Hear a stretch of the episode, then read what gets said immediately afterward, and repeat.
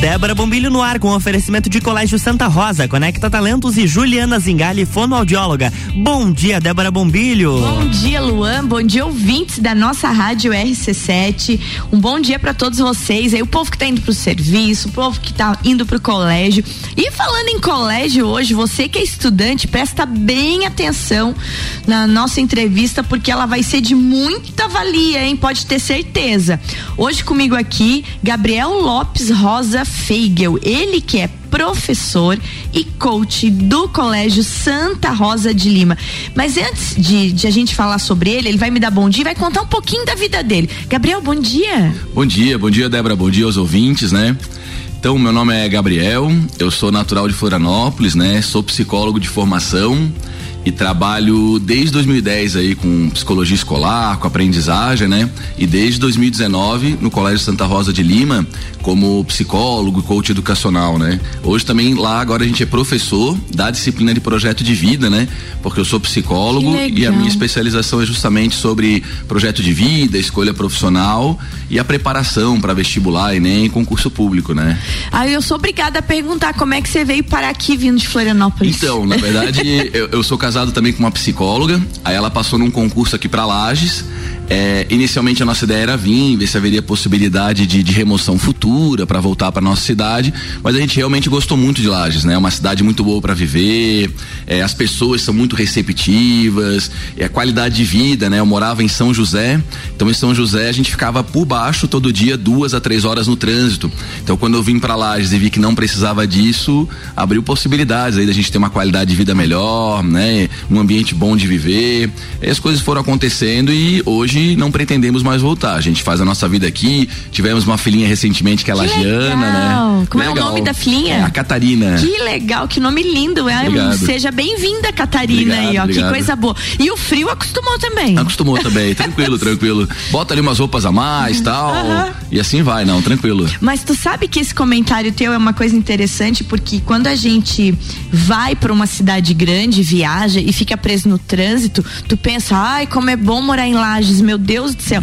Realmente a, a, a qualidade de vida aqui é muito boa, muito né? Muito boa, muito boa. E, e também assim, é, tanto para resolver coisas, né? Ah, vamos uhum. resolver, sei lá, pegar carteira de motorista. Cinco minutos, dez minutos, quinze uhum. minutos está resolvido.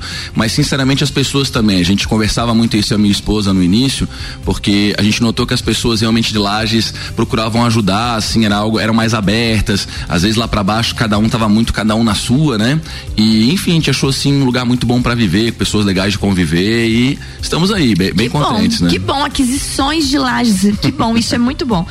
Gabriel, falando especificamente do coaching educacional, uhum. o, que, o que vem a ser o coaching educacional? A gente pensando no Colégio Santa Rosa que você já atua, mas para quem está nos ouvindo agora e que não entende, qual é a, o que faz o coach educacional? Legal, assim, o coaching na verdade é um serviço de treinamento, de preparação com alguma finalidade, né? Nesse caso, é voltado para aprendizagem, para melhoria no desempenho em provas, tanto as do colégio quanto o vestibular Enem.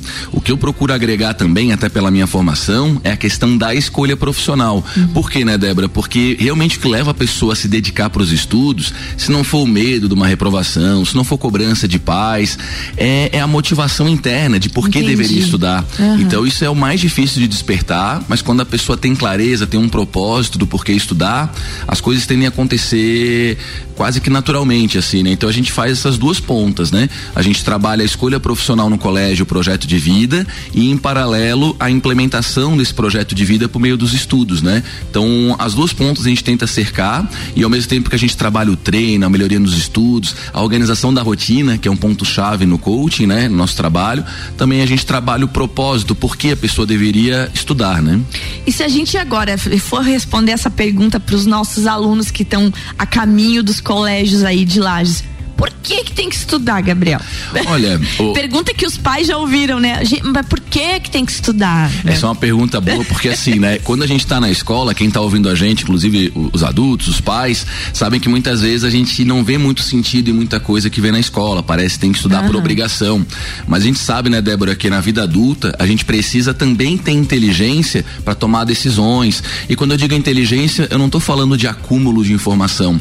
Eu estou falando da capacidade de raciocinar, Então a gente, sei lá, bateu o carro, tem que pensar numa solução, ou então tem um problema para resolver, uma questão financeira, um, enfim, tudo, toda, toda situação que exige com que a gente resolva problemas exige algo da nossa inteligência.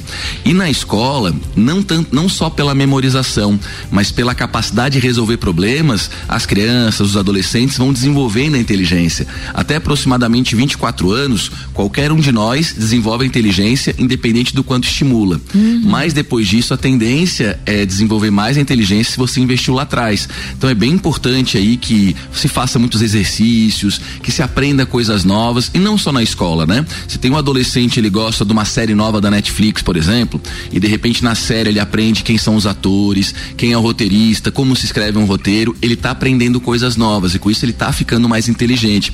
A diferença é que no colégio ele é estimulado para coisas desafiadoras, que exigem um raciocínio lógico diferente e com isso, mesmo que eventualmente as notas não sejam as melhores, esse adolescente, essa criança está ficando mais inteligente. E isso é para a vida, né? Entendi. A gente usa isso ao longo da vida, né? E é tão interessante isso porque como é importante incutir neles essa necessidade do aprendizado desde criança, né? Perfeito. E, e não por uma obrigação, mas o estudar para fazer por você no futuro, né? Perfeito, perfeito. A gente sabe que a gente já está vivendo numa realidade que está muito disputado os espaços de trabalho, uhum. exige atualização constante, exige capacidade de resolver problemas para problemas novos, né? Veio a pandemia, por exemplo. Como uhum. resolver os problemas relacionados à pandemia? Então se exige o tempo todo soluções novas. Então não basta só a memorização, não basta ter as soluções para os, para os problemas antigos.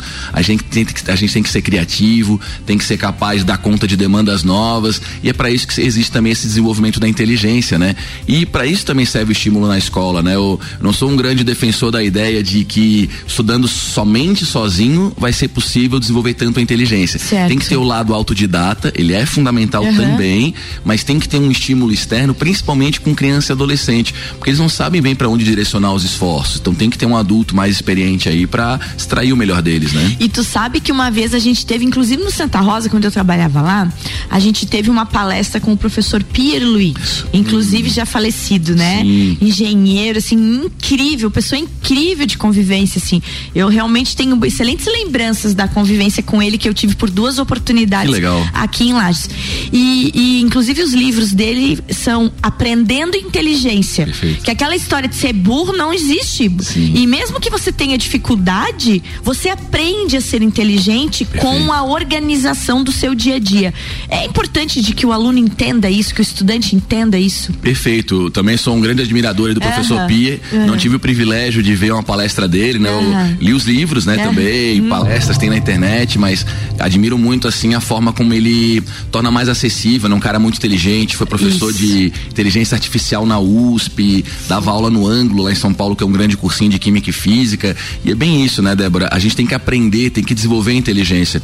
Um, uma das coisas que o Pierre batia muito na tecla e que tem tudo a ver com a inteligência também é o hábito de ler. No Brasil a gente tem um, um hábito é, muito, poucas pessoas leem, poucas uhum. pessoas têm o hábito de ler. Isso é tão importante. Às vezes a gente nota que, por exemplo, assim, vamos colocar na rede social uma festa que vai ter às 9 horas e para entrar tem que só trazer a bebida. Você coloca esse anúncio na internet, sei lá, no Instagram. As pessoas perguntam que horas é a festa, é. mas está escrito ali uhum. onde vai ser, o que que tem que levar. Então isso tem muito a ver também com a falta do hábito de leitura, que leva uma série de confusões aí, desentendimentos, né?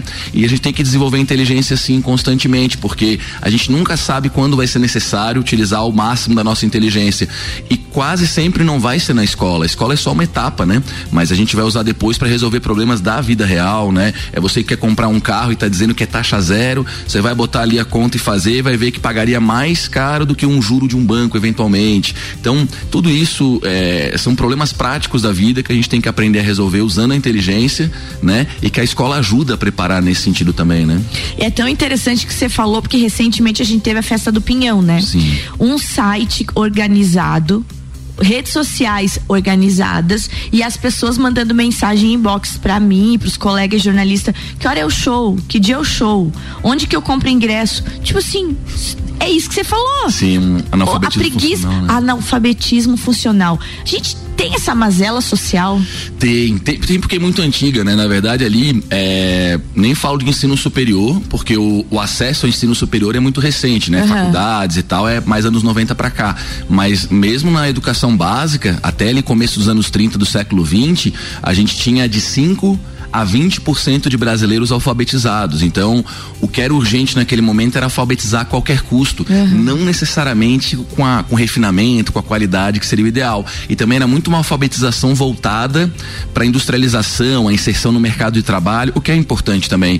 Mas a gente não teve muito esse desenvolvimento profundo, de uma desenvolvimento cultural mesmo, que leva as pessoas a ler, entender o que leram, a, a buscar informações. Então, para resolver isso vai ser muito difícil, né, Débora? Entendo que a escola é um espaço privilegiado para estimular, inclusive, né? Uhum. Esse desenvolvimento. É, quanto mais a escola se preocupa individualmente com o desenvolvimento dos alunos, com os estudantes, maior a chance também deles não terem esses, esses resquícios de analfabetismo funcional. Mas é um trabalho que tem que ser conjunto, realmente. Essas são as famílias, né? É difícil você incentivar um filho a ler se você não gosta de ler, uhum. né? Eles vão muito pelo exemplo. Muito, muito. Sociedade, mostrar a importância disso, culturalmente, é, como na área da comunicação, todo mundo colaborando aos pouquinhos, quem sabe a gente consegue melhorar esse cenário. Mas é complexo, passa pela formação já universitária também dos educadores. Então é um problema problema assim passaria, né, por planos talvez federais, estaduais voltados com essa finalidade. E a gente tem outro problema também, Débora, que é o da matemática.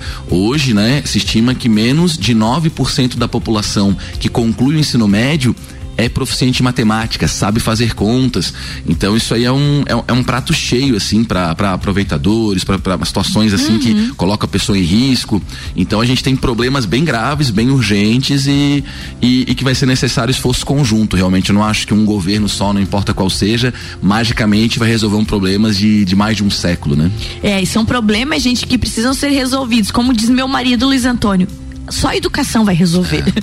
Todos os outros, só via educação. Não tem como. Você salvar toda uma geração sem educação, não tem jeito. Gente, e hoje a gente está falando de educação, e educação é uma excelência do Colégio Santa Rosa de Lima, tanto que se preocupa com o desenvolvimento dos seus alunos que tem um profissional como Gabriel. Eu já tô fã do Gabriel. Já era fã por causa do que escutava do José em casa, né? Quando o José era. Mas a gente nunca tinha conversado, não, né, Gabriel? Não. E fiquei fã. A gente fazia o seguinte: nós vamos tomar uma aguinha e a gente volta falando no segundo bloco sobre uma mazela muito importante que talvez você, pai e mãe que está nos ouvindo, está preocupado. O quanto a pandemia afetou o desenvolvimento das nossas crianças, dos nossos adolescentes e os hábitos de estudos deles. Então a gente vai tomar uma aguinha, Luan, e já volta aqui com o coach Gabriel Lage, Lopes Rosa Fengel. Olha, tem nome comprido. Professor do Colégio Santa Rosa de Lima, psicólogo. Já voltamos. RC7753, estamos no Jornal da Manhã com a coluna Débora Bombilho, que tem o um oferecimento de Juliana Zingali, fonoaudióloga, Conecta Talentos e Colégio Santa Rosa.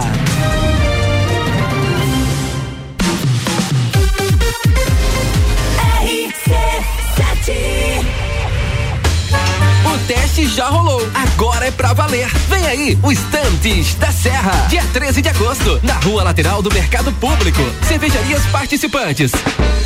Beer, União Serrana, Serra Forte, Aisvasser, Lajaica, Shop do Zé e o Boteco Serena. Joga na agenda, 13 de agosto. As melhores cervejas e os melhores amigos no encontro que vai celebrar a vida. Estantes da Serra. Realização: Núcleo de Negócios Cervejeiros e Mercado Público de Lages. Apoio: ACIL. Rádio Exclusiva. RC7. Juliana Brasil Zingale, fonoaudióloga, atende adaptação de aparelhos auditivos, sono, disfagia e comunicação. Rua Lauro Miller, 880 Centro, 3222 9165. No Instagram, siga arroba Fono Juliana Zingale. Descobrindo juntos novos segredos, compartilhando mundos e dimensões. Vem somar amor com conhecimento, vem transformar ideias em emoções. Imagine só onde você pode chegar. Santa Rosa, a soma do melhor na educação.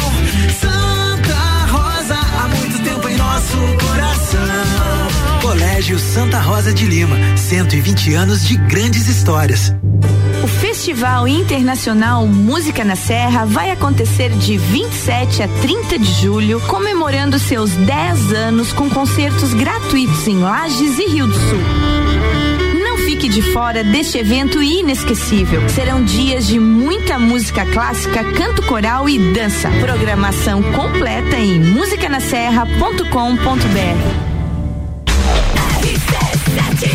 RC7755, estamos de volta no Jornal da Manhã com a coluna Débora Bombilho, com o patrocínio de Conecta Talentos, Colégio Santa Rosa e Juliana Zingali, fonoaudióloga.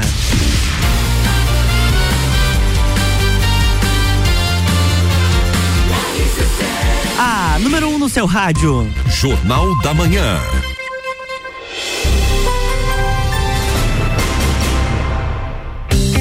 Estamos de volta, Débora Bombilho, bloco 2. De volta então, Luan, segundo bloco, hoje com foco total em educação. Comigo aqui o psicólogo, coach educacional, professor Gabriel Lopes Rosa Feigel, direto do Colégio Santa Rosa, trazendo pra gente dicas incríveis, né? Para você, principalmente que é pai e mãe agora, presta atenção, porque o assunto realmente é um assunto bem, bem, eu, eu diria até um assunto meio perigoso.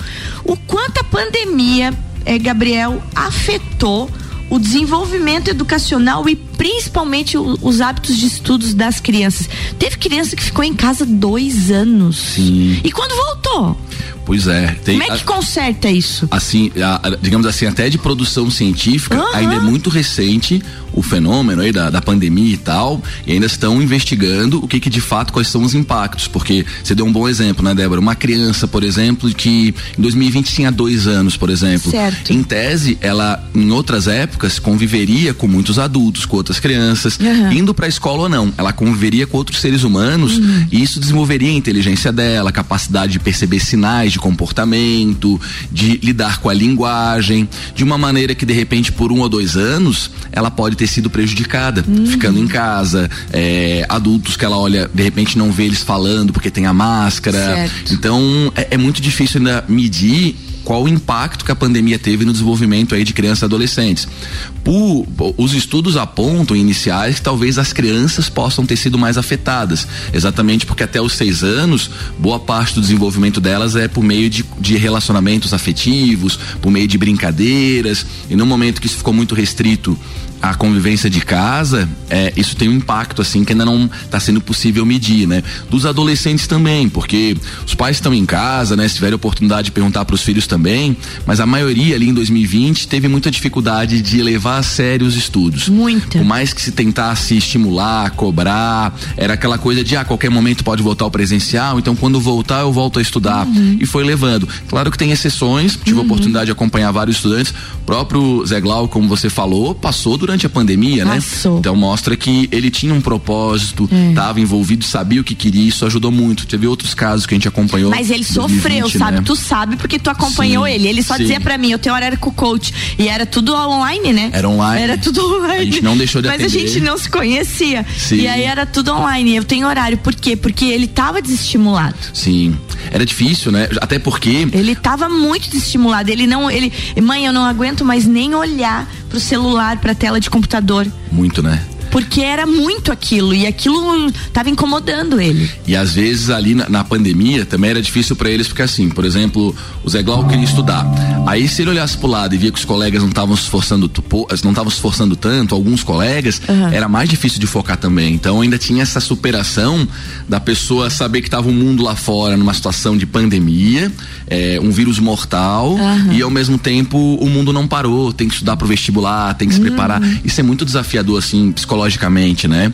Então, e sobre os efeitos ainda da pandemia, o que, que a gente nota? Como em 2020 muitos estudantes não deram o seu máximo, foi difícil conseguir levar a sério. 2021 já foi melhor, mas ainda talvez não, não foi como é esse ano, por exemplo, em que tá, tá em todos os locais está mais presencial e tudo mais. A gente vê que muitas vezes tem conhecimentos básicos que podem ter sido passados batidos, é. que são pré-requisitos para outros. Lá no Colégio Santa Rosa, por exemplo, no começo do ano, foi feita uma avaliação diagnóstica diagnóstica para ver o que que poderia se eventualmente estar prejudicado os alunos para se pensar numa ação de intervenção, Foi feito né? em todos os anos, todas todos as os séries? Anos. Foi feito todas as séries essa medição para saber o que que é necessário, se está faltando alguma coisa, especialmente anos finais do ensino fundamental, né? Uhum. É, e ensino médio, porque às vezes uma falta de um conteúdo, de uma turma, por exemplo, pode estar tá sinalizando que é necessário o professor retomar aquele conhecimento, né? Uhum. Mas isso é algo assim que é, ainda está sendo muito difícil de medir, justamente porque não só no Brasil, né, em outros países também, na produção científica ainda é muito recente. Então agora que está começando a se medir as faltas, para daí sim tentar justificar o porquê que está havendo as faltas, porque o fato de que a pandemia afetou, a gente sabe que possivelmente afetou, Afetou. mas em que sentido? É no afetivo, é no relacional, é no cognitivo, que é o raciocínio, Certo. é em matemática, é em leitura, porque por exemplo, outras habilidades eles também desenvolveram. O contato com a tecnologia, por exemplo, é um, também um tipo de inteligência que foi desenvolvida. Estão né? enlouquecidos agora, sabem tudo de tecnologia. É o TikTok aí, né? É que tudo, tá, tudo. Aham. Aham. Então- E, e- e uma coisa que eu vou te perguntar, porque eu trabalhei muitos anos, principalmente com adolescentes. Quando eu dava aula de química na minha outra vida, é, a cara dele, ele vai querer fazer coach comigo agora também, aqui, ó. Ele não vai entender mais nada agora, né? É, eu tenho a formação em agronomia com mestrado em química. E o Legal. jornalismo veio depois, né? A faculdade de jornalismo, eu, eu troquei a vida. É a vocação. A vocação veio depois, exatamente. Mas assim, ó, é, quando eu dava aula de química, eu fico imaginando os adolescentes. Então, como a minha disciplina era essa, eu pegava eles maiores, né? Pegava o povo das ciências ali, depois do ensino médio. Como que é? Porque eu conheço adolescentes, porque até o ano, o ano passado, 2021, ainda o pai poderia escolher deixar o filho em casa. Né? Então teve gente que ficou em casa Sim. em casa. Dois anos. Como é que agora. O, o quanto afetou o hábito? Vamos dizer assim, a Legal. preguiça. Dois anos tu tava em casa, tu via online a hora que queria, fazia como queria, e agora tu tem que ir de novo acordar, ir pra aula, ficar quatro horas lá sentado, respeitar o professor, entender a tua vez. Tu sentiu isso até na demanda de procura por ajuda? Sim, bastante. É, inclusive, assim, lá no colégio, a gente tem dois profissionais da psicologia que fazem atendimento com os estudantes, né? Que sou eu e a Jane Felimbert, né? Isso. A Jane é psicopedagoga, psicóloga também, e ela também faz o acompanhamento com os estudantes. O que muda um pouco é que, via de regra, eu trabalho mais com os estudantes a escolha profissional e a preparação para vestibular e Certo. Enem, e ela mais as dificuldades ou problemas de aprendizagem. Embora, eventualmente, a gente faça atendimentos é, dos dois públicos, né? É, no caso, a gente nota bastante sim. Na verdade, também assim, ó, em 2020, lá no fundo, eles acreditavam que não reprovariam. Eu digo assim, principalmente aqueles que não têm tanto hábito de estudar. É certo. Então, romper esse pensamento foi muito difícil, ainda está sendo, porque eles chegaram no colégio num ritmo puxado, Santa Rosa eh, tá com uma proposta assim de que Tá. tá, exigindo bastante, Aham. tá focado o, muito na questão dos resultados, porque até uma coisa que eu que era de fora me surpreendeu positivamente, Santa Rosa vive muito os princípios que realmente regem a escola, princípios humanitários, humanistas, cristãos, isso não precisa ser falado, isso não, é falado em nenhum momento, mas você vê no dia a dia nos valores da escola e dos profissionais É, e dos você, estudantes. você né? sente, é, o- é um dos grandes diferenciais Perfeito. do colégio. Ele é muito diferenciado nesse sentido, né? Perfeito. Não tem aquela coisa de ficar falando só o discurso. Não, Não. nem tem tanto discurso, tem a vivência. Exatamente. E pelo exemplo, né? Então a gente nota que os alunos, quando chegaram no começo do ano, no primeiro bimestre, estavam achando talvez que não ia ser tão difícil. E foi, é puxado. É, é- são dadas as condições, eles são bem orientados o tempo todo, tem uma equipe para orientar eles também, que auxiliam a coordenação, Uhum. mas a gente viu que eles não estavam ainda tão focados. É, lá no Santa Rosa, eu sou professor da disciplina de projeto de vida. É o que Certo. acontece eu tenho acesso à sala de aula. Nas últimas duas semanas, eu trabalhei bem focado com eles, justamente essa parte da seriedade do estudo, por que que tem que estudar, por que que, o que que o futuro espera deles também, que eles não precisam agora, talvez, necessariamente escolher a profissão, mas eles têm que saber que vão ter que se comprometer com algo, que isso é importante para eles, e tal. Então conversamos bastante, estamos fazendo intervenção gradativamente em todas as séries ali dos, dos anos finais para frente. Mas a gente nota que eles estão com mais dificuldade. Eu vejo também o próprio terceiro ano, que é o pessoal que mais foi afetado pela pandemia, eu vejo que eles estão num ritmo um pouco diferente, assim, justamente porque os que não gostavam de estudar, ou os que não tiveram o hábito de estudar, estão sofrendo muito porque o terceiro ano é puxado. Os que até gostavam de estudar ou têm o hábito de estudar, às vezes se viram meio prejudicados pelas próprias escolhas em relação à pandemia, né? Eles sabem o quanto eles se dedicaram ou não, uhum. mas isso acaba dificultando a motivação pro vestibular e pro Enem.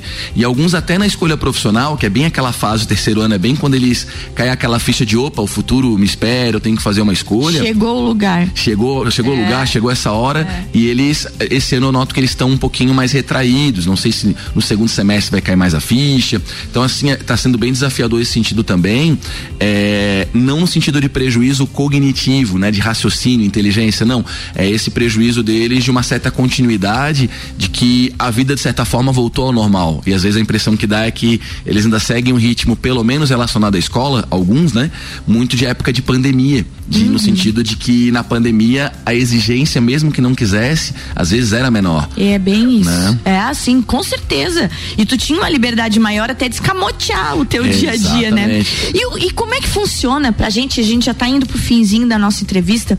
Fala um pouquinho sobre esse projeto, projeto de vida. Que bonito isso. É legal, né? Legal, já gostei do nome é, até assim, ele entra como uma, uma necessidade, né, do novo ensino médio. Uhum. E, e, é uma coisa muito bacana, né, Débora? Porque, por exemplo, você acabou de dar um exemplo de uma mudança, foi uma escolha do novo projeto de vida, uma mudança de carreira, né? É. Nem sempre é uma decisão fácil, mesmo Não. as pessoas próximas que querem ajudar, questionam e deixam a gente na dúvida, né? E, e, e, de certa maneira, pode ser que realmente o caminho tinha que ser seguido era esse. Mas eventualmente lá atrás, se fosse trabalhado as opções em profundidade, fosse trabalhado um autoconhecimento conhecimento de maneira mais profunda do, do, do, que que te realizaria pessoalmente até, eventualmente teria talvez seguido no jornalismo desde certo. o início. É difícil dizer, né? O projeto de vida então ele é muito voltado justamente para auxiliar os adolescentes a fazerem uma escolha profissional consciente, mas não só, porque o projeto de vida é mais amplo, né? Muito mais. É saber o que, onde tu quer viver, com quem tu quer se relacionar, é, como que tu pretende é, não só ganhar dinheiro, mas colocar esse dinheiro no quê? Será que precisa de dinheiro para ser feliz? Se sim, quanto? A felicidade é o ganho financeiro? Não é o ganho financeiro? O trabalho, né? É fazer o que gosta? É fazer o que é útil para a sociedade? Então, o projeto de, de, vida envolve todas essas reflexões de maneira aplicada, por meio de atividades, reflexões, que atividades, né? Isso. É bem bacana. E também porque lá no Santa Rosa, até a gente é, valoriza muito que houve uma preocupação de contratar um profissional especialista em escolha profissional para trabalhar projeto de vida nem em todos os lugares do Brasil está acontecendo dessa maneira. Em muitos certo. locais há o projeto de vida, mas nem sempre é um profissional que tem experiência ou conhecimento específico da área. Mas já mesmo assim é um grande avanço, porque há cinco anos atrás, quatro anos atrás, não se trabalhava uhum. a escolha profissional, não. especialmente uh para quem não tem acesso, que não tem tanto recurso. Então isso é um grande avanço que a gente vai ter nos próximos anos, até porque assim os índices de evasão em universidade em universidades são muito grandes. Geralmente, universidade federal, quase metade de quem entra troca de curso ou abandona. Uhum. É, então, o índice de evasão é muito grande. Também nas universidades particulares, o índice de evasão é alto. Então, a tendência é que com o projeto de vida é, se diminua um pouco mais, não só a evasão, mas a gente consiga pessoas que se envolvam, se comprometam com o seu trabalho. Porque eu acredito que todo mundo que está ouvindo a gente aqui, em algum momento precisou de uma prestação de serviço e parece que aquela pessoa ou não gosta do que faz, ou não se interessa em fazer bem feito o serviço, porque talvez ela não deveria estar fazendo aquilo e ela não tem nem ideia, porque a vida vai levando a gente para um lado, para o outro, necessidades, mas às vezes é, a pessoa não sabe que ela poderia estar fazendo outra coisa e sendo feliz e às vezes ganhando a mesma coisa. Então não é só o financeiro, é uma questão de, de percepção e planejamento mesmo com o que quer se comprometer, que vida quer viver, uhum. né? Isso envolve a escolha profissional também, né? Gente, muito bacana essa nossa conversa, assuntos importantíssimos. Inclusive, dona dona Dani. A Dani sempre está aqui acompanhando a gente, assessora de marketing lá do Colégio Santa Rosa tu me traz ele mais vezes aqui. um dia nós vamos falar só de projeto de vida. Legal. Maravilhoso, Gabriel. Obrigado, Gabriel, vou te dar os nossos 30 segundinhos finais para você deixar teu recado para toda a comunidade do Santa Rosa e a comunidade lagiana que está nos ouvindo. Olha, o meu recado vai em direção aí ao, ao, apoio dos pais em relação aos filhos, então. Eu acho que a escola sempre vai poder estimular, sempre vai poder ajudar, mas não tem como só a escola dar conta, né? Por mais que valores sejam compartilhados, experiências sejam compartilhadas, exigências sejam compartilhadas. A família ainda é o centro, é o, é o, é o grande, a grande coluna aí da educação. Então é bem importante que os pais continuem acompanhando os filhos e incentivando eles aí a não só levar o colégio a sério, mas também os estudos, porque isso vai ser muito bom pro futuro dos filhos deles. É isso aí, obrigado, Gabriel. Obrigado e também. até uma próxima bem breve aí, que eu venho, ah, pode deixar. O Colégio Santa Rosa faz um recesso agora, né? Fecha o ciclo, mas estamos de volta aí ag- agosto, né, Dani? Quando que volta as aulas, Dani? Primeiro de agosto, galerinha. Não vão ficando muito felizes, não, hein? É só um descansinho e volta. Segundo semestre vem com tudo. Beijo, Luan. Beijo pra todo mundo. Um grande abraço para os diretores do Colégio Santa Rosa que apoiam esse projeto, que é o meu programa. Professora Alderi, professora a, a Ana Paula, né? A irmã Ana Paula e a Patrícia e toda a comunidade de Santa Rosa. Gabriel, até a próxima. Até, e Luan, obrigado. é contigo e vamos embora agora.